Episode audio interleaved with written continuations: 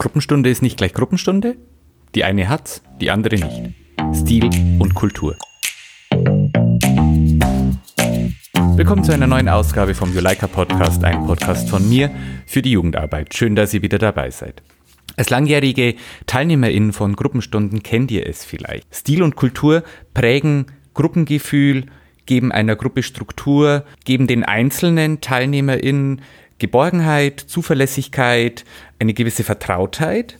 In einer kultivierten Jugendgruppe ist die Frustrationsrate auch übrigens deutlich niedriger, weil man sich zum Beispiel an Gesprächsregeln hält oder weil man pünktlich zur Gruppenstunde kommt. Wie kann denn Stil und Kultur in einer Jugendgruppe aussehen? Wie immer in der Jugendarbeit gilt es auch hier, ein individuelles äh, Ergebnis zu treffen, beziehungsweise eine individuelle Entscheidung zu treffen, nämlich Stil und Kultur ist für jede Gruppe etwas Individuelles und muss speziell für eine Gruppe individuell und speziell entwickelt werden.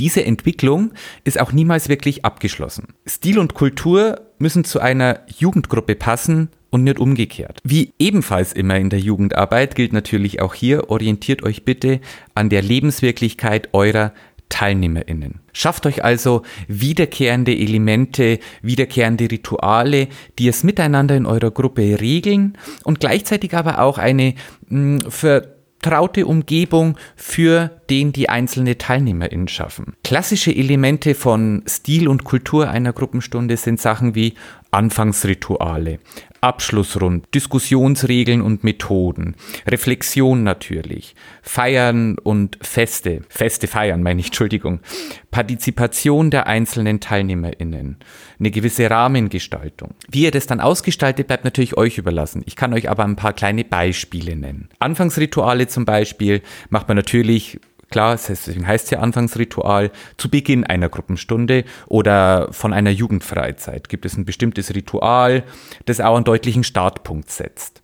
Das kann ein gemeinsames Spiel sein, man kann eine Geschichte vorlesen, man kann die vergangene Woche zum Beispiel reflektieren, also die vergangene Woche von jedem Einzelnen, von jeder Einzelnen. Es kann aber einfach zur Begrüßung ein Glas Orangensaft sein, das man miteinander trinkt und einfach nochmal sich kurz ein bisschen für die Jugendgruppe locker macht. Dieses Anfangsritual ist dann auch gleichzeitig der offizielle Beginn oder der offizielle Start der Jugendgruppenstunde oder der Freizeitfahrt und sollte natürlich deswegen auch erst dann stattfinden, wenn auch alle anwesend sind. Es ist eben auch Teil von Stil und Kultur und natürlich auch von ganz viel Höflichkeit, pünktlich zu einer Gruppenstunde zu kommen. Das gilt ganz besonders für euch als JugendleiterInnen. Das komplette Gegenteil zum Anfangsritual ist die Abschlussrunde oder das Abschlussritual. So wie eure Gruppenstunde oder eure Jugendfreizeit einen klaren Start hat, braucht es natürlich auch ein klares Ende, einen klaren Schlusspunkt. Als Leiterin kannst du die Gelegenheit nutzen, zum Abschluss von der Gruppenstunde zum Beispiel nochmal wichtige organisatorische Details für die nächste Gruppenstunde zusammenzufassen oder zum nächsten Treffen einzuladen oder einfach nochmal rundum zusammenzufassen, was denn am heutigen Tag oder in der heutigen Gruppenstunde alles passiert ist. Für eure, für, für einen reibungslosen Ablauf in eurer Jugendgruppenstunde braucht es natürlich auch gewisse Gesprächsregeln oder Diskussionsregeln und Methoden. Weil eine Gruppe kann nur dann etwas gemeinsam effektiv planen oder auch besprechen, wenn es sich an gemeinsame Gesprächsregeln hält.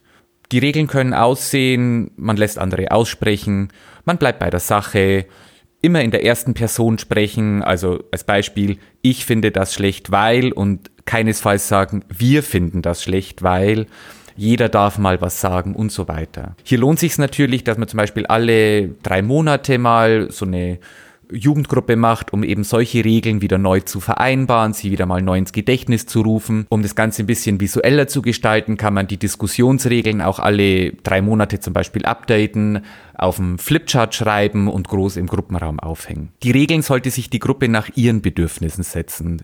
Bezieht eure TeilnehmerInnen auf jeden Fall mit ein.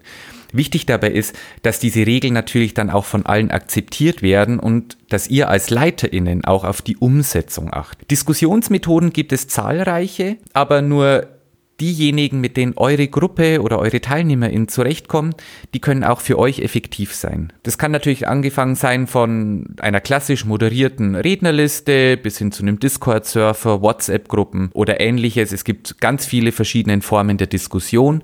Wenn ihr das möchtet, kommen wir da in einer späteren Episode nochmal genauer dazu. Ich habe eben schon mal den Punkt Rahmengestaltung angesprochen. Eine, die Rahmengestaltung eurer Gruppenstunde schafft eine, in Anführungsstrichen, Wohlfühlatmosphäre. Atmosphäre. Hierzu gehört zum Beispiel das individuell eingerichtete Gruppenzimmer, der Gruppenraum. Oder es gibt Gummibärchen oder es gibt freie Getränke für allen. Das sind so Kleinigkeiten, wie man auch so ein gewisses Vertrautheit, wie man so eine gewisse Vertrautheit der TeilnehmerInnen zur Gruppe und zum Verein aufbauen kann. Anderer wichtiger Punkt ist natürlich auch die Partizipation eurer TeilnehmerInnen jede Jugendgruppe, jede Gruppenstunde lebt von einer gewissen Eigendynamik. Und die kann nur entstehen, wenn ihr als Leiterin diese auch zulässt. Wenn ihr als Leiter innen die Planung für fürs nächste halbe Jahr übernehmt und damit quasi ein alternativloses Programm aufstellt, werden eure Gruppenmitglieder zwangsläufig in eine Art Konsumentenrolle gedrängt und nehmen sich dann auch immer mehr zurück und lassen sich halt lieber ein bisschen berieseln. Jugendarbeit sollte aber auch eure Jugendlichen mit einbeziehen. Partizipation eurer Teilnehmerin bedeutet für euch als LeiterInnen aber natürlich auch, Entscheidungen der kompletten Gruppe als Ganzes dann auch zu respektieren und umzusetzen. Natürlich immer nur, wenn das alles in einem legalen oder in einem sinnvollen Rahmen ist. Über Reflexion haben wir ja in, in der vergangenen Folge schon mal ein bisschen ausführlicher gesprochen. Reflexion ist aber auch ein wichtiges Instrument, das ihr ja für eure Gruppenstunde äh, übernehmen könnt oder einfließen, in eure Gruppenstunde einfließen lassen könnt. Benutzt die Methode der Reflexion auch immer wieder mal. Ich kann euch hier jetzt auch keine konkreten Beispiele nennen, die ihr in eurer Gruppenstunde umsetzen könnt. Es gibt ganz viele Reflexionsmethoden. Ihr braucht die Methode, die für euch passt, die für eure TeilnehmerInnen passen. Deswegen kann ich euch hier jetzt äh, nicht alle möglichen Methoden aufzählen oder sagen, diese eine Methode ist die beste für eure Gruppenstunde. Wenn ihr hierzu euer Wissen aber nochmal auffrischen möchtet, kann ich euch nur Episode 3 vom Juleika Podcast empfehlen. Da spreche ich ein bisschen ausführlicher und intensiver über den Punkt Reflexion. Das war's dann auch für die heutige Episode schon wieder. Wenn ihr Fragen habt, meldet euch gerne bei mir per E-Mail. Ihr könnt mir auf Instagram schreiben oder auf YouTube in den Kommentaren. Ich freue mich auf eure auf eure Anregungen, auf eure Mails, auf eure Nachrichten. Schreibt mir gerne, bei Kritik aber natürlich immer schön freundlich bleiben. An dieser Stelle wünsche ich euch jetzt viel Spaß bei euren eigenen Projekten, in eurem eigenen Verein oder für eure Gruppenstunde. Und ich sage, macht's es gut. Bis bald. Servus.